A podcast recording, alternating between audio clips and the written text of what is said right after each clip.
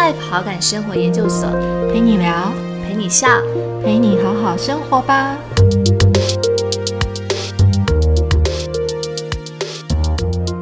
俯瞰世界是每只小猫的梦想，我觉得是，就是我自己觉得非常动容的，就是每一个人都有自己的梦想。那我们在前面经历了教会你勇敢，教会你从容自在后，我们都可以就是在我们想要的地方，看着我们的梦想逐渐发光发热，这样子。欢迎来到 Better Life 好感生活研究所，我是伟平。那今天到了我们大人的绘本时光的单元。今天在节目当中呢，其实非常荣幸可以邀请到就是银河文化的主编子轩，然后到节目当中跟我们聊聊，其实他们最近发行了呃，就是两本我觉得蛮有趣的绘本，然后都是从艺术角度切入的。那我们先欢迎子轩。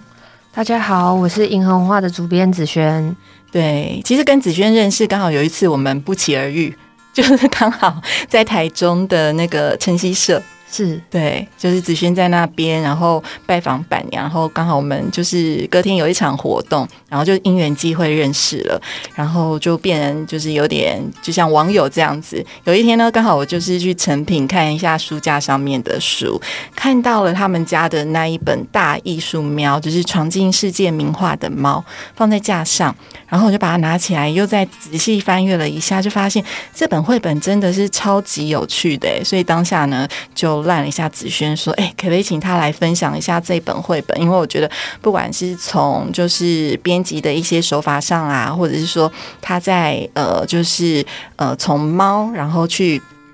就是呃模仿那个复制化的那个过程，我觉得都非常的有趣，对。”所以我想要先请问一下子轩啊，就是因为银河文化，其实我那时候看，其实也发行了蛮多，像是绘本啊、图文书啊，然后还有一些是作文书。其实我看到早期甚至有发式的甜点手札。对，但其实绝大部分啦，都是从孩子的一个视角出发。对，所以因为银河，我刚刚我们在聊嘛，大概也是二零一九年开始成立的。对，所以其实是不是在节目刚开始的时候，可以稍微跟我们分享一下，当初怎么会有成立这个出版社的一个想法？然后你们在定位跟选出一个取材的上面的一个设定？嗯，因为我之前是在图书经销商工作，那图书经销商工作的。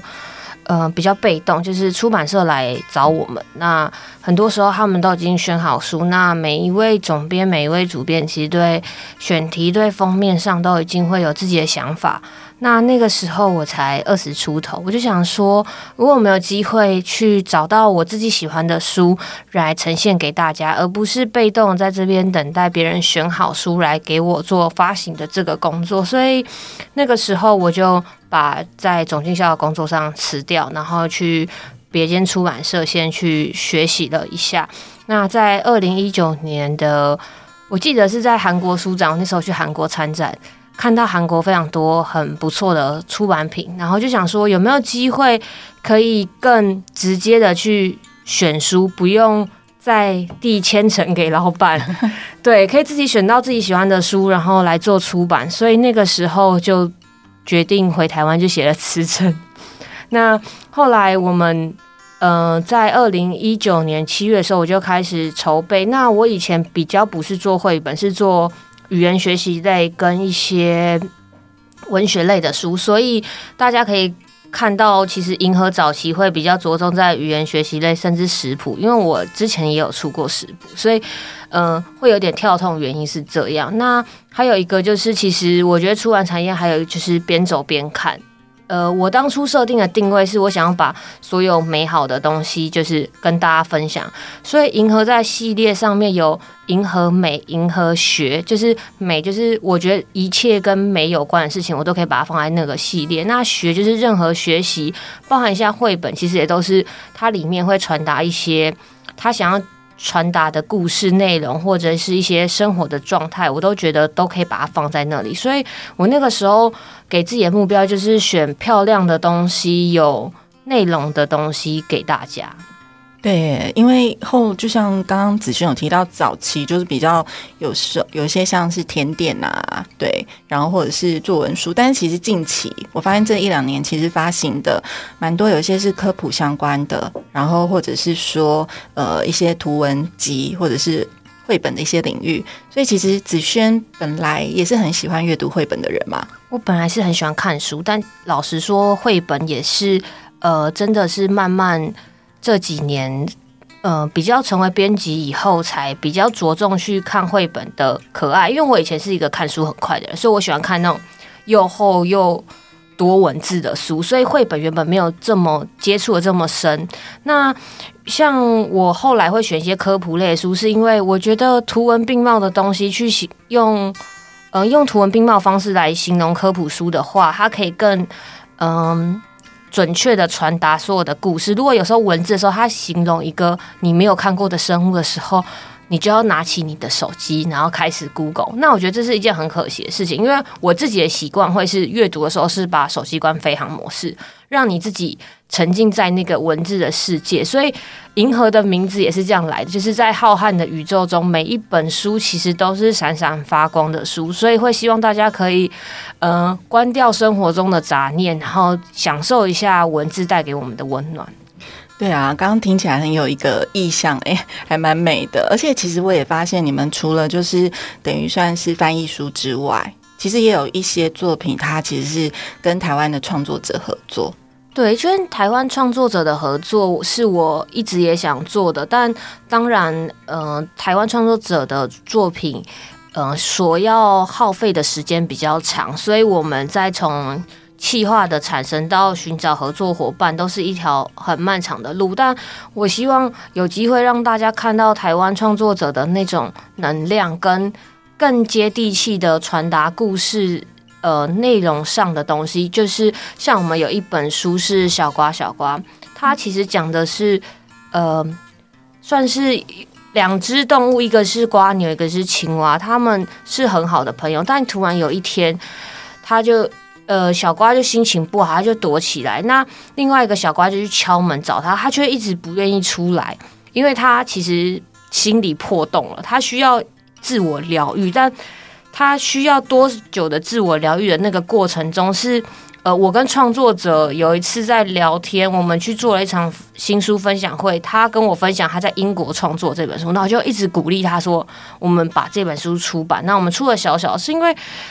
呃，我一直很希望书可以带给大家一个。最大的力量是在你心情不好的时候，它抽让你抽离你原本那个情绪不佳的状况下。因为，呃，有时候我们越想在那个里面的时，就是越思考自己怎么样不好的时候，我们会出不来。所以会希望有一本书告诉大家说：哦，其实有很多人跟你一样，其实我们都会心情不好，我们也都是会怀疑自己，然后想把新的那扇门关起来，不不与外界。沟通，所以台湾创作者好的地方是我们可以更嗯用，因为大家都讲中文，所以我们可以更好的沟通，说我们想要传达的那个东西，让大家更能接受到那个温暖，这样子。对啊，那的确是一个应该感觉很长的一个孵化的过程，对不对？对，然后呃，像。中文字的选字上面，我觉得也会是一门很大的艺术，尤其是像我们那一本其实非常小本，它的开本大概是二十公分乘二十公分，所以文字的比例跟我们又不想要用太嗯标准或者是说太制式化的文字放在里面的时候，其实这个如果是台湾创作者可以很好的交流，说哎，我觉得这个字体是不是要用飘逸一点，然后或者是艺术感强烈一点的时候，其实我觉得这是更有趣的地方。对啊，就是感觉可以有很多的一些沟通，然后跟就是在这中间讨论的一些发想。那所以其实像刚刚提到有一些是自制书嘛，然后其实这二零一九到现在大概三年多，大概总共出版了多少本的绘本？应该是三十多本哦，三十多本。那其实平均一年也有十几本。我们当初设立，我我前两年给自己设立的目标就是一年出版十一本，就是扣掉过年那个月，因为过年如果在出版行业人都知道，我们那个时间非常的短，然后我们印制的时间会因为要算工作日，所以就会太赶。那我希望品质还是可以兼顾，所以我那时候就决定说，那我们一个月。就是跳过那一个月，跳过不管过年是一月或二月，我们就把那个月跳过，然后还是把品质顾好，所以一年大概会落在十一本左右的量。嗯，这样听起来其实也蛮多的。那像现在就是呃，最近刚好出版的这一本啊，就是今天我们想跟大家一起分享的那个大艺术喵闯进世界名画的猫。我其实那时候在架上看到它的时候，就觉得哎，其实它蛮吸睛的。对，那因为这一本书，呃，我说它封面很吸睛的时候，就是你看它有一种似曾相识的感觉。对对，因为它的封面啊，就是呃有一只喵，然后站在贝壳上面。其实你再仔细再去看。看，其实它是维纳斯的诞生的这一幅名画，然后就是透过那个图文创作者他们再去做一些改编。那我觉得这个题材其实非常有趣，诶，所以想跟子轩这边聊一下，就是说当初怎么刚好有这样的一个机会，然后去出版跟发行这一本绘本。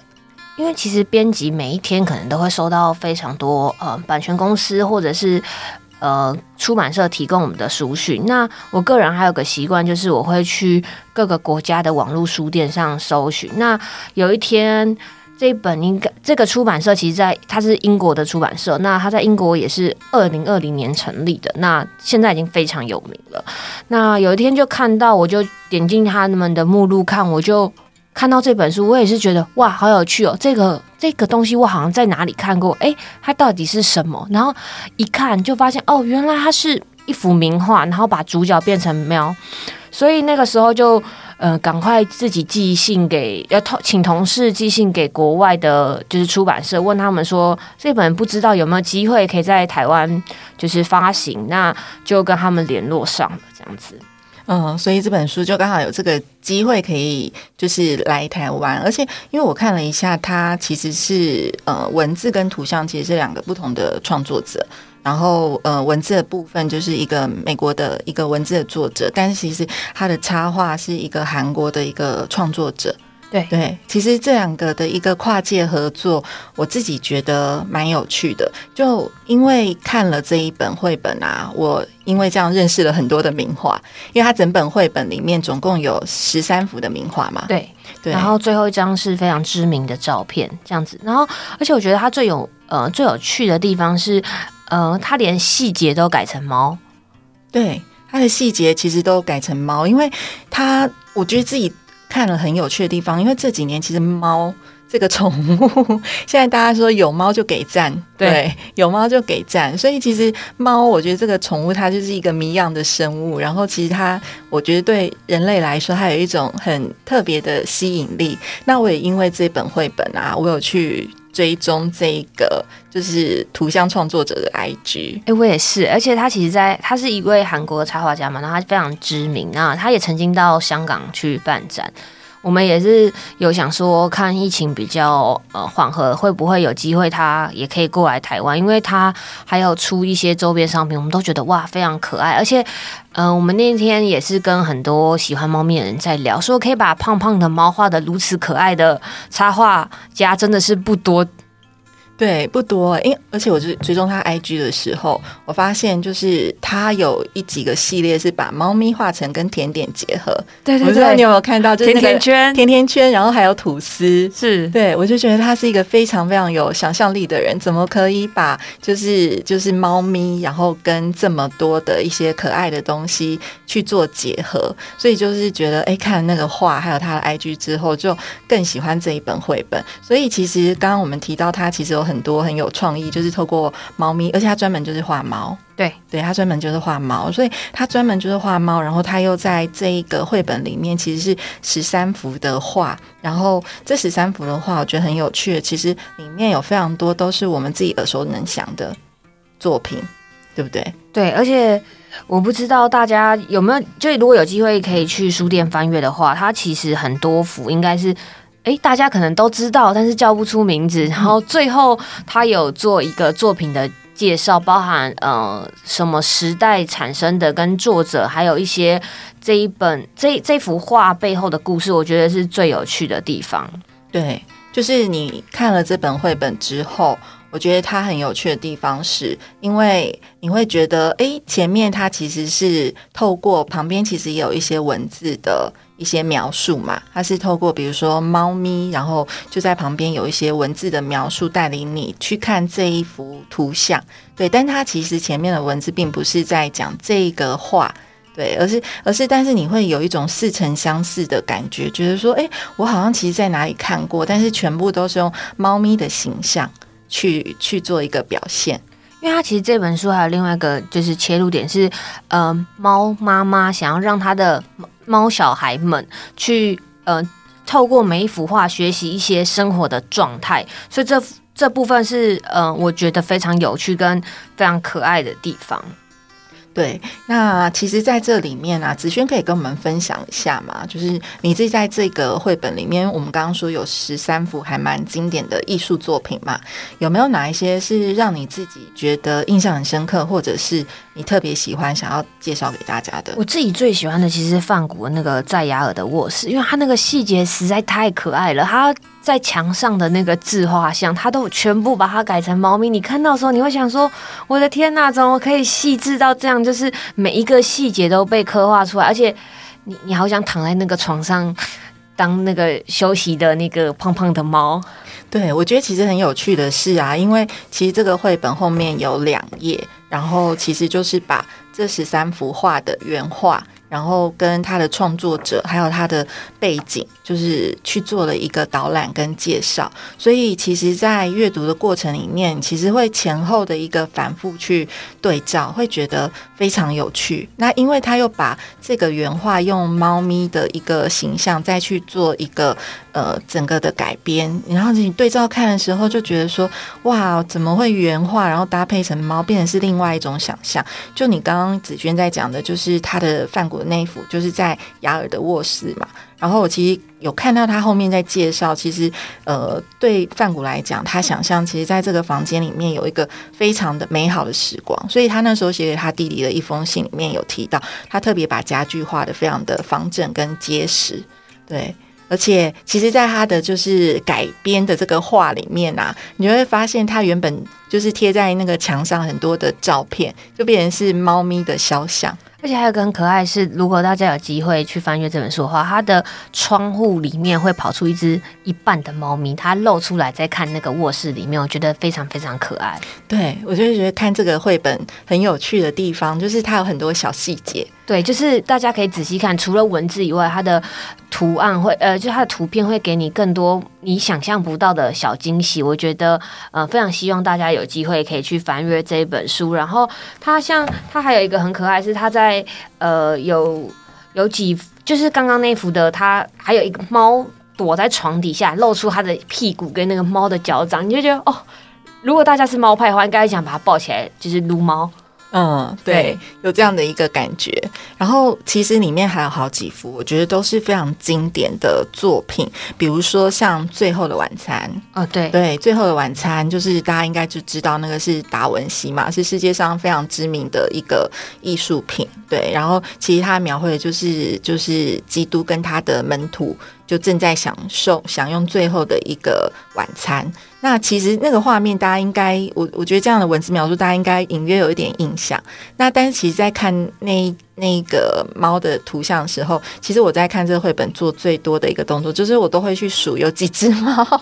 对，我会一直数。我也觉得它可以做一个很有趣的东西，说不定我们下次可以来做个比对图，就是少了一只猫，让大家找找看那只猫在哪里，应该也会是一个非常有趣的，就是方式这样。对，而且我还会再去看说，比如说，因为后面有附达文西他的原画嘛，我就会去比对在那一个画面里面，就是他一样可能画了，就是十呃十就是十几只同样的数量的猫咪，然后我去比对他的衣服。对，因为我会很好奇，说，哎，他在原画里面，因为他是耶稣基督跟他的门徒嘛，那他们本来就有一个原本的形象，但是变成一个改编的画这样的一个呈现之后，那那些猫咪在那个表现里面，它又穿了什么样的衣服，然后它的背景又是怎么样？我觉得光这样子的一个比对的一个过程，其实就非常有趣。那我还可以推荐大家看一下那个儿童游戏那一幅。因为它每一只猫在玩不同的小玩具的时候，也是一个很疗愈的过程。我觉得大家可以仔细看，因为它那那一幅画里面的猫非常非常多，所以如果大家有机会去翻阅的话，这一幅画也是非常建议大家可以慢慢看，可以拿放大镜看。对，非常多，因为它的原画里面有八十几种不同的游戏。对对，所以我就觉得这这一幅画。嗯，应该说这幅画的细节非常多，应该是说这本书里面每一个的细节都非常多，包含像呃大家都知道的浮世绘那个非常知名的神奈川，它里面的那个他把猫站在制高点，跟呃它有一种乘风破浪的感觉，我觉得这都这个细节跟他嗯文字上的描绘，我都自己看完都会有一种很温暖，或者是说让自己又用不同的呃视角去看到名画。嗯，你刚刚讲神奈川那一幅啊，我那时候在看也有这样的感觉，因为其实在他的就是这个改编的画作里面的时候，我发现，因为呃神奈川的名画就是葛饰北斋嘛，他其实他就是一个呃日本的创作，但他其实在这个改编用猫咪的一个改编里面，其实它就真的是你看那个猫咪的衣服，它在那个小舟上面的。的衣服的服饰，就是真的是有很多，就是好像是日本的一个行旅，对猫猫的一个僧侣的一个概念，然后在那个呃海里面乘风破浪，就是非常非常多的一个细节都很有趣。是，对，这这一幅我也是非常推荐大家，而且因为这幅应该也是大家的都蛮认识的名画，对。然后，其实我觉得，除了刚刚我们在讲话，还有这些呃细节的一些表现之外，我看完这些绘本之后，有带给我一些不同的艺术的知识。比如说，就像是呃，因为他在前面一开始就是蝴蝶叶那边，其实他运用的那一个是摩天楼顶上的午餐。对，因为我们刚刚讲的比较多都是呃原画。的一个改编的创作，但其实在这十三幅里面，它有两幅作品吧，是比较用摄影的角度再去做一个改编。那我其实，在后面，因为他有分享，就是这个摄影作品。我才发现说，哎，其实他摩天楼顶上的午餐，这个其实是一个摄影作品。那那个时候啊，其实呃，在当时大概一九三二年这幅作品的时候，其实那个时候其实摄影不被认为是艺术。对，对我是看了这一个绘本之后，我才开始去意识到这件事情。哎。而且我觉得，身为编辑最有趣就是我们在制作这些书的过程，就像，呃，我们去做的时候，我们就会去查这个呃作品背后很多的资料，然后你也会重新去思考说，哎，每一个绘本，像这个，我也把它列在某一种程度上的科普绘本，因为它帮我们科普了过去很多知识啊，就是包含像是呃相机的普及化到什么时候才被大家知道跟熟悉，然后呃，比如说照片带他们这幅画。曾经找不到作者，就是他们到很后期才确认作者是谁。那我觉得这个过程中都是非常有趣的。然后其实这这幅也是我自己很喜欢。如如果大家可以看的话，他们吃的那个汉堡里面还夹着小鱼，对，就是都有非常多可爱的细节。对对，也是看了这个部分才知道说，哎，其实早期其实原来摄影作品没有被认为是艺术。对。对，这个也是看完这本绘本的另外一个学习到的地方。那另外一个，我觉得一个还蛮有趣的，就是让我有一个新的想象的，就是说，其实他还有一个作品叫做《飞驰中的职业赛马骑士》。对，就是呃，其实有个美国企业家，然后他们相信他们的马其实是会飞的，所以他们其实就呃透过一种形式，然后等于是说让大家就是在那个赛道上面架了十二台的相机，然后当马飞过就是跑过去的时候，它会感应，所以就捕捉了十二张就是马的在呃跑步过程中不同的照片。那让我觉得很有趣的是说，哎，原来这样子的一个做。品跟这样的一个技术，其实也是当初电影产业的一个开创。我觉得这本书真的最有趣的是，它除了名画中，就是像我们讲这两幅，它让我们知道更多不一样的背景，然后呃，每一幅画你都会能够呃认识不同的故事，那我觉得会是最有趣的。嗯，所以子轩自己也是猫迷吗？这个问题非常有趣。我其实本身不是猫咪，是狗派，家里养的也是狗狗。但是，所以我那个时候会想签这一本书，我就想说这本书应一定可以大卖吧，一个狗派的人都被收服了。嗯，对 对。那其实，在看这一本绘本的时候啊，我觉得也有一种感觉，就是你好像在一个纸上看展。对，只是你是通过一种不同的形式，然后其实你在翻阅的过程当中，好像就是透过这这个翻阅的过程里面，好像就是在看一个纸上的一个小展览。对对，因为其实这个部分其实一直是银河还蛮喜欢做的，是像银河最早期出的第一本图文集是，呃，在讲世界奇特的建筑物，应该是说，嗯，我们都很希望让大家透过书本，就不管是可以。像是在环游世界，像那个奇景的建筑物，它是讲了应该是三十几座建筑物。那我都非常希望大家，也许有机会先看一下那本书。那在现在疫情已经解封了，大家有机会出国的时候，可以对照一下这些故事。那可以让大家先在书本上看到不同，不管是建筑物也好，名画也好，或者是呃更多的科普知识，然后再。生活中都可以把它，呃，跟大家分享这样子。嗯，因为我看了这一本书的副标啊，其实它写着说“猫咪的艺术与人生指南”嘛。对，所以其实当初从子萱角度来看，呃，就是怎么样，就是去定义你们在下副标的这个部分。呃，定义这个部分是因为，呃，就我们刚刚前面讲，它其实原本的角度是妈妈想要教小猫们在面对人生的一些。呃，不管是状态也好，或者是一些难题的时候，他会给予他们一些。我觉得有时候他是用比较呃有趣的方式来讲。那有时候他也是会告诉他的小猫们说你应该怎么做。像我自己，就像我们刚刚讲的，那呃，就是神奈川里面他有讲到，就是叫他无所畏惧，你要更坚强。那我们在面对困难的时候，通常都会有两面，一个就是呃逃跑，一个是更。更坚强、更勇敢的去面对，然后或者是像呃杰克岛的星期天下午里面，他说要享受简单的快乐和幸福，这是我们大家都知道的，可是我们常常会忘记。所以我那时候看到他有一些嗯非常简单的文字，可是却是提醒我们，呃，要怎么样去享受我们的生活，或是怎么样去呃让我们的生活更有。意义，然后更快乐，所以我们就决定下这个副标。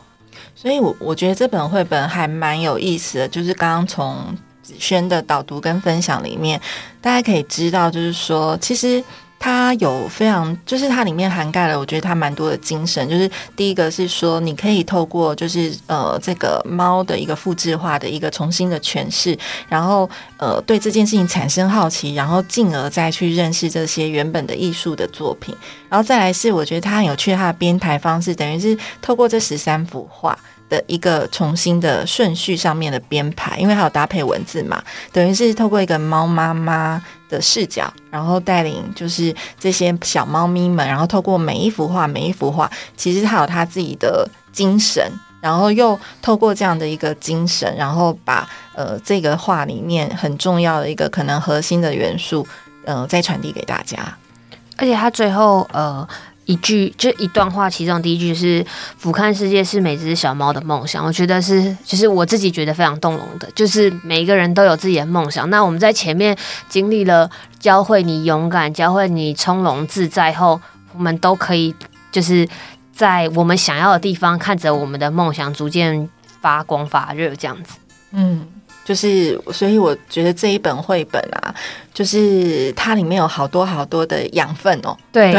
就是我觉得所有的绘本都给我们最大的温温暖，就是这样。就是你看过这一本绘本，在不同的时期，也许会给你不同的感动，跟带给你不同的想法，然后让你更有力量的往前走。嗯，而且里面真的非常多的细节，就是图像里面非常多的细节。我觉得不管是大人来看或小朋友来看，都非常的有乐趣，因为你会很想要去看，就像说，哎，他穿什么样的衣服啊，或是他的动作啊，或是里面可能也会埋了一些小彩蛋，比如说有一些呃，就是老鼠或鱼啊，可能藏在某一个地方，对，就很想要一直去寻找那些很细很细的一个蛛丝马迹。对，这是这本书，就是除了呃文字上非常的呃给我们大家非常多的能量之外，图图文上我觉得是非常非常疗愈的。然后大家也可以看完这本书到我们银河的粉丝专业跟大家分享，说不定可以放大告诉大家说，哎，你在这本书里发现哪一个可爱的小细节，都非常欢迎大家来跟我们分享，因为也许我跟伟平会看到。的大家没看到，大家会看到的，我们没有注意到，都可以跟请大家跟我们分享这样子。对，而且光封面就是你再去看那个维纳斯女神的那一个画面，就会觉得说，哎，真的是似曾相识，但是又给了他的一个新的定义。对，所以我觉得这一本书就是大艺术喵闯进世界名画的猫，其实真的是开启了很多我们对艺术的一些想象。那其实同时就是因为这一本，我觉得它是从比较是艺术的角度，等于把这十三幅名画重新再去做一个编辑，就是我觉得是一本很棒的作品。那同时，其实我们也看到了，在前阵应该是去年吧，也有一本就是银河旗下的绘本，我觉得它也是从绘画跟艺术的角度去切入，但是它可能要谈的核心议题比较不一样。那那一本绘本是叫《白色的秘密》。是不是可以请子轩稍微先简单帮帮我们分享一下这个大概的一个故事内容？嗯，这本故事，呃，这本绘本是从呃西班牙引进的。那它主要，我觉得他想传达的是一个自我肯定的那个过程。因为其实，呃，主角她是一个非常小小女生，然后非常喜欢画画的。但她有一个还蛮可爱的地方，是她非常喜欢画画，但是她每个颜料都用光了，她的白色挤出来很多次。可是他每次画画在他的白纸上，他发现哎都没有功用啊。那为什么颜料盒里面需要有白色这个东西的存在？他有一天就跑去问老师说：“老师，老师，那个白色的颜料到底可以干嘛？”老师就笑了笑说：“那我们明天去学校的时候再来跟大家分享白色颜料可以干嘛。”所以这就是白色颜料秘密的一个开端。到时候会让所有的他的同学们知道白色的颜料要在什么时候使用才会有它的价值出现。嗯，对，因为这个白色的秘密，就像刚子轩说，其实是一个开端嘛。然后，其实他前面几页的时候是在讲，就是这个呃小女孩帕那个帕梅拉，对，其实她很爱画画。对，那我觉得她前面其实有两个跨页，她在谈画画这件事情的时候，我还蛮有感的，就是因为她那时候画很多画的时候，其实她会画超出线。对对对对，然后她的同学就会说：“哎，你画超出线啦，你这样子画的其实没有很好。”对，或是不好看之类的，不好看。然后甚至是说，它上颜色的方式也跟大家不太一样。比如说，我们一般认为，呃，树叶可能是绿色，那它可能就会上粉红色；或者是天空可能是蓝色，但是它可能就会是上黄色。就是在它的图像里面，就是总是会有一些意想不到的表现。对，所以他其实也是呃一个非常突破框架的小朋友，他用他的视角去。画出他觉得漂亮的东西，所以他那时候画了很多。然后他们老师，我觉得这时候老师也扮演一个非常重要的角色。老师就跟他说：“我觉得你画的非常好，而且我会把你的画都贴贴起来。”所以那时候也给帕梅拉一个非常大的算是勇气吧，跟鼓励，让他觉得说：“哎，我没有在所谓的条条框框里面绘制出来东西，也是会有人喜欢的。”对啊，这也让我想到，就是有时候小时候我们自己在。画画的时候，其实好像总是人家会问你说：“哎，你这个画的是什么啊？”哦，或者是说：“哎，你这个东西就是它的那个超超出框架，就是嗯，超出这个白纸之外的那个概念。”我觉得其实有时候很像我们自己在人生中一些经历吧。就是好，你总是在一个框框里面，人家就会觉得你的东西不能超限，对你就是要在这里面才算是符合这个标准。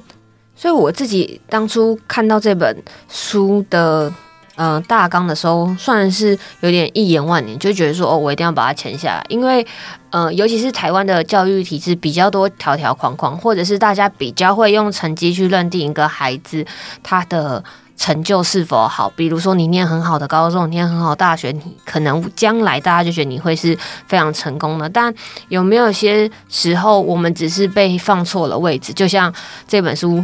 帕梅拉如果在白纸上拿了白色蜡笔画，他怎么样都画不出来。那呃，像我们封面就大家如果有机会看到我们封面是黑色，为什么要用黑色？因为白色颜料在黑色它就会起一个非常大的作用，是任何颜料都没有办法去取代。如果它在黑色纸上，你拿黄色画，那颜色也会跑掉；你用蓝色画，那颜色也不对。可是你是白色画的时候，它就是最完美跟黑色最完美的搭配。嗯，所以它的蝴蝶叶其实一翻开，其实就有一个暗示，它其实就是一个黑色的底，然后对上面有非常多就是白色线条，感觉是小朋友在绘画的一个创作。而且我们在呃呃蝴蝶叶是就是外方本来的设计，那呃我们台湾在封面设计上，我有一个小小的巧思，如果大家有机会在书店摸到它的话，它是封面我们是用细磨砂来做，就是让大家有那个油漆感。我是反过来，黑色的那个是有。呃，就是有颗粒感，然后在白色的地方，我油漆的部分我是用局部光，然后我们其实在边边角角上有故意加一个框架给它哦，哦，对对，我现在看到这本书，发现其实它在封面的一个材质设定上面，其实有一些小巧思。对，那因为其实我觉得这就是非常鼓励各位呃喜欢书的人一定要去实体书店的原因。你在实体书店，你可以感受到这本书，嗯、不管是出版社的编辑，或者是每边想要带给你不一样的东西。因为如果你去摸，你就可以感受到我们在边框上面是一个框架。希望大家在自己的呃道路上都有机会。不管是在框框里面创造出自己的最大价值，或者是有机会可以突破的时候，我们也可以突破它。嗯那刚因为这个白色的秘密嘛，就是其实在这个故事的最后，老师其实因为其实我觉得很有趣的事情，是因为在这个故事里面，他们不知道怎么用白色，对对，然后一直到最后老师的引导，等于是给了他们一个黑色的底之后，他们才看见白色的价值。是。对，所以其实子轩你自己当初在阅读这本绘本的时候，有没有一些投射？我觉得我自己是因为我小时候不是一个会念书的小孩，所以我的投射感非常重。因为我以前就像是拿着呃白色蜡笔在考卷上写写考卷的小朋友，就是我永远看不到自己的价值。所以我那时候看到这个时候，我就非常希望出版这本书是可以鼓励很多小朋友说，呃，如果有机会你们可以找到自己的舞台的时候，你们就要勇敢去，因为在一些框框架架的状态下，你可能会觉得自己不够优秀，不够呃自己不够喜欢你自己。但这些的前提，其实我都会认为是因为我们没有被放在适合的位置。就比如说，我小时候不会念书，不会念课本里面教的东西，可是我很喜欢看书，所以我现在成为了编辑。那也许我也只是，如果我没有找到适合我自己的位置，我可能也还是拿着。白色蜡笔在白色纸上画的不开心的小朋友，这样子，所以我非常希望这本书可以告诉，呃，很多小朋友，如果比如说你很会打球，你很会画画的小朋友，你念书，我们就尽力的去念，但不用，嗯、因为自己不会念书而否定自己的其他方面的成就。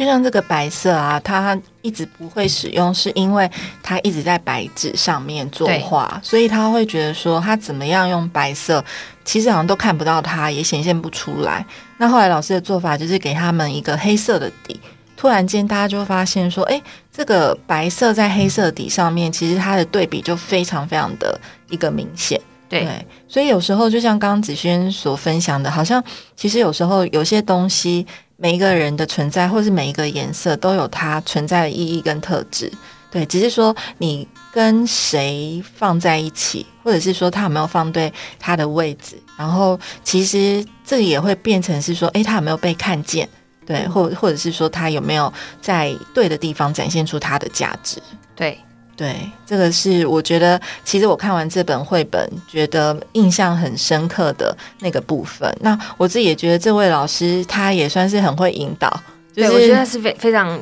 优秀的老师。对，就是人生中就看完这本绘本，还有一个感想，就是觉得说，其实像从前面，就比如说他呃，他画画画超出框架，或者是说他用了一些可能我们觉得，哎，不是我们。正常想象中眼睛看见真实色彩的颜色，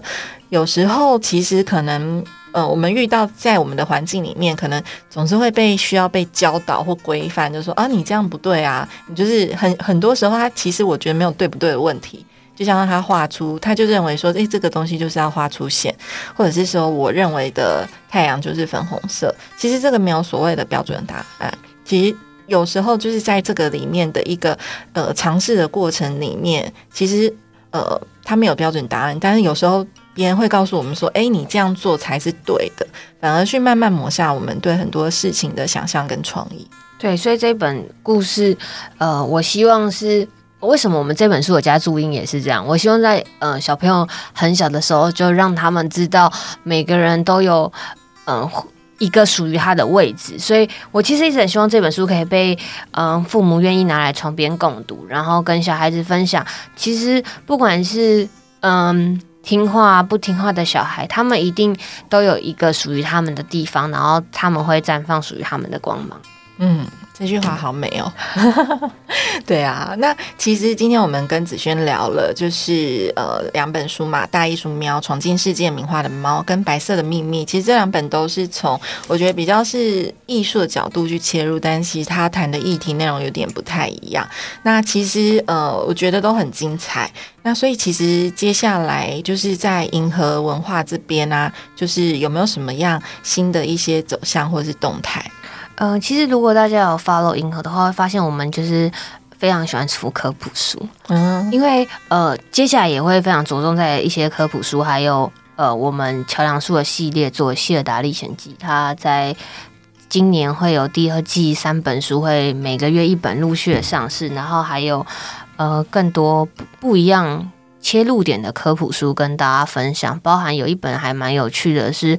呃，它是在讲一个东西。在国外生产后，它要怎么样漂洋过海来到你手上？一个我觉得是一个国际化的概念下的那个故事，就是它是说一个商品，比如说我们可能在印刷厂印好后，它要怎么样呃去装订，然后怎么样被包装，最后会拿到小朋友手上。所以我蛮喜欢用绘本来呃给大家不同的想象跟不同的故事。嗯，很期待耶！而且其实这些细节啊，我有时候都觉得像做书啊、做商品啊，有时候我们看到都是成果嘛，对，对，但其实你不知道这中间有多少的细节，然后其实非常非常多的细节要费工。如果就是大家可以透过这个绘本，然后去认识这些，不管是书的制成，或者是说商品的制成，然后对这些东西有多一点点想象的时候，其实我觉得呃，就是真的是会让你更珍惜吧，你现在所拿到的这些书。对，比如说现在大家可能在阅读一本绘本，它我们只要花嗯、呃可能半个小时、一个小时就可以亲子共读完。但其实从可能国外他们开始制作的过程到呃台湾这边出版翻译，都是一条漫漫长路。所以我觉得嗯、呃有机会呃去看到商品后面的那个流程是一件非常有趣的事情。嗯，那因为其实子轩现在其实也是一个就是呃绘本的一个编辑，然后我觉得对你来讲，其实很有趣的是，因为你刚刚有提到最早其实你是从经销的一个领域，然后就呃成为一个编辑的一个角色。那其实这几年在接触绘本的过程中，我想请问子轩的是，绘本对你来说是一个什么样的存在？那你自己平常喜欢阅读？呃，哪种类型的绘本？有没有什么绘本对你来说影响还蛮多的？我自己喜欢的绘本分两种，一个是就是故事性非常重，就是它呃有非常多就是前后的铺陈，但它可能没有一个呃真的给你结局，就是让我们读者们可以自己去想象的，就是故事性比较重的。另外一个是呃，我相信很多做绘本人都是非常喜欢漂亮的绘本，比如说他用了大量的荧光色啊，或者他在印刷上有一些特殊的。呃，装订也好，或者是说印刷上他们有一些，嗯、比如说我曾经在国外的网站看过一本书，它整本书只用四个颜色，那这种东西我就觉得很漂亮呈现。然后，呃，比如说用粉红色、荧光色去，它用粉红色、黄色，然后都是荧光色去呈现，所以我非常喜欢漂亮的绘本跟故事性非常浓厚的绘本。那如果说这几年我自己最喜欢的书，那就要打一下家自己家的书。我最喜欢的是我们出版过的《在黑暗中发光的生物》，因为它同时就具备这两个特质，因为它封面上是用绿色荧光色跟呃粉红色荧光色，然后我们有做局部光，所以它摸起来会有一种呃封面是一只乌龟，所以你摸起来会感受到那个乌龟背上的那个纹路。那它是一个非常漂亮的绘本，但它里面又非常有故事的是说，呃，除了大家都知道的萤火虫会发光以外，还有什么东西会发光？所有的生物，包含像萤火虫，它以前被用来的，在可能古希腊时期，它是怎么样被用来呃当做一个工具？因为以前没有灯嘛，那他也会说这些生物跟人类有什么样相似的地方，所以这个部分它的插图真的非常漂亮。那我们又用，因为它大家都知道，像我刚刚讲，它是要在黑暗中发光，所以它的那个呃底色会是比较深的，就是很暗，所以我们是用非常好的。呃，纸去做印刷，因为它才能把那个黑印出来，然后显现出那些会发光的东西，包含萤火虫啊，或者一些荧光油，就是一个啊海里面的生物。那他们会用这种方式来给大家看。那如果说不是我自己呃银河出版书，但我要讲的一本绘本就是很久很久以前，而且是我小时候就看过《铁丝网上的小花》。嗯，对，我觉得这我刚刚呃有去回忆说。我应该看的时候，因为这本书我非常非常喜欢。跟我刚刚在回忆说，是我到底是我什么时候看的？好像是约莫七八岁吧。我想应该很多人会很惊讶，因为如果有看过这本书的，应该都知道这本书的呃故事内容。它其实是比较呃冷灰冷色调，然后不是那么漂亮、那么鲜艳的颜色，而且它故事其实也算是比较呃伤感的，因为那个主角的小女孩她。用他的善良，然后然后愿意去分享食物给那些士兵，但他最后其实是呃因为闯入了禁区，所以呃就离开人世。但我觉得他到现在为止，我我我特别又去收藏了。我长大后，我特别又去买了国外的版本，我买了三本不同语言的。哇，对，因为我觉得呃他用他的纯真善良，然后不求回报来温暖这个世界。当然。在他的人生最后，他是没有得到这个世界也温柔以待。但我相信，呃，因为他会让这个世界有善的循环继续下去，所以我觉得绘本如果像我那个时候可能未满十岁，他就可以带给我这么大的呃影响，或者说那么大的喜爱，到我现在到现在我都喜欢他，然后还愿意去找各个。不同语言的版本收藏，我觉得这应该会是呃绘本或者是说书籍作者或者编辑觉得最开心的事情，就是一本呃好的作品让大家可以回味很久。对我刚刚听了也觉得好感动哦，因为你刚刚说你其实在阅读这本绘本的时候大概七八岁嘛，那距离现在其实也十几二十年的时间，但是这个印象、这个种子依然留在你心里，而且你会再去收集，就是三个不同的版本，代表你真的是非常喜欢。因为我觉得那也是一个提醒我自己，因为这故事呃也有非常好的传达，就是那个善良跟要怎么温柔对待这世界，我觉得是。呃，我希望提醒我自己的，所以我也希望，呃，银河出版的每一本作品，它都会有一点点不用不同的角度、不一样的嗯方法，告诉大家，在呃你的人生中面临很多问题的时候，我们可以怎么样做可以更好，或者是嗯有没有什么。呃，机会让大家在不开心的时候，让你们转换一个心情，去看一些比如说科普的东西，让你们转换心情，发现这世界上还有很多很有趣的，不管是生物也好，或者是这个大自然下有很多你原本没有想到的东西，让你转移你的注意力，然后传达一些有趣的东西给大家。其实我觉得你也是以前看了。这些绘本，然后在你心里面种下了一个小小的种子，然后当你长大成人的时候，其实你可能也无意识的把这些曾经放在你心里面，就是这些让你学习到怎么样温柔以待的这些，嗯，就是我觉得是很感动你的部分。其实现在又用绘本或是一些书籍的形式，然后再把它传播出去。对我就是非常希望可以把，嗯，我曾经感受到温暖跟。嗯，这世界给我的善意，然后透过银河出版的绘本传达给大家。嗯，对啊，就很谢谢子轩，就是透过就是出版的一个形式，然后其实我觉得传递透过绘本，然后传递了非常多，我觉得是很温暖跟善良的种子。对，那最后啊，其实想要请问子轩，就是对你来讲，什么是好感生活？然后你会怎么实践？我自己觉得最重要的就是要舒服自在，然后踏实的活着。因为，呃，现在一切都来得非常快，有时候因为工作，因为嗯生活，我们必须被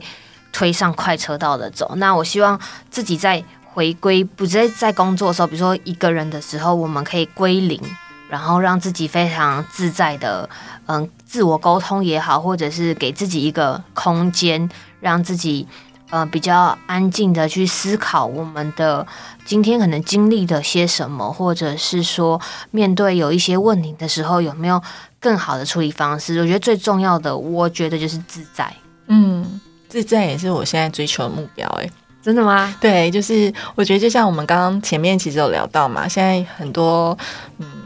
生活的速度都非常快，对。对，那其实快的时候，有时候快到你没有办法消化，对。对，所以你刚刚有提到像归零啊，或者是说让自己就是比较是缓下来的那个部分，因为我觉得唯有当你自己呃可以就是保持在一个有秩序的生活上面，然后比较是可以稍微暂停去感受自己所有的状态很舒服啊，然后很自在的时候，其实呃，而且我觉得还有你刚刚提到一个很重要的重点是踏实，对。对，就是你你很踏实做每一步，嗯，每一件事情，然后有意识的生活，其实你就会觉得，哎，其实生活是很美好的。而且就给自己很大的安定感。所以像我自己，呃，比比如说没有办法给自己很大的踏实感受，我自己最喜欢做的是是去看日出。哦，看日出，对，因为每一分每一秒都在变化，太阳在出来的时候，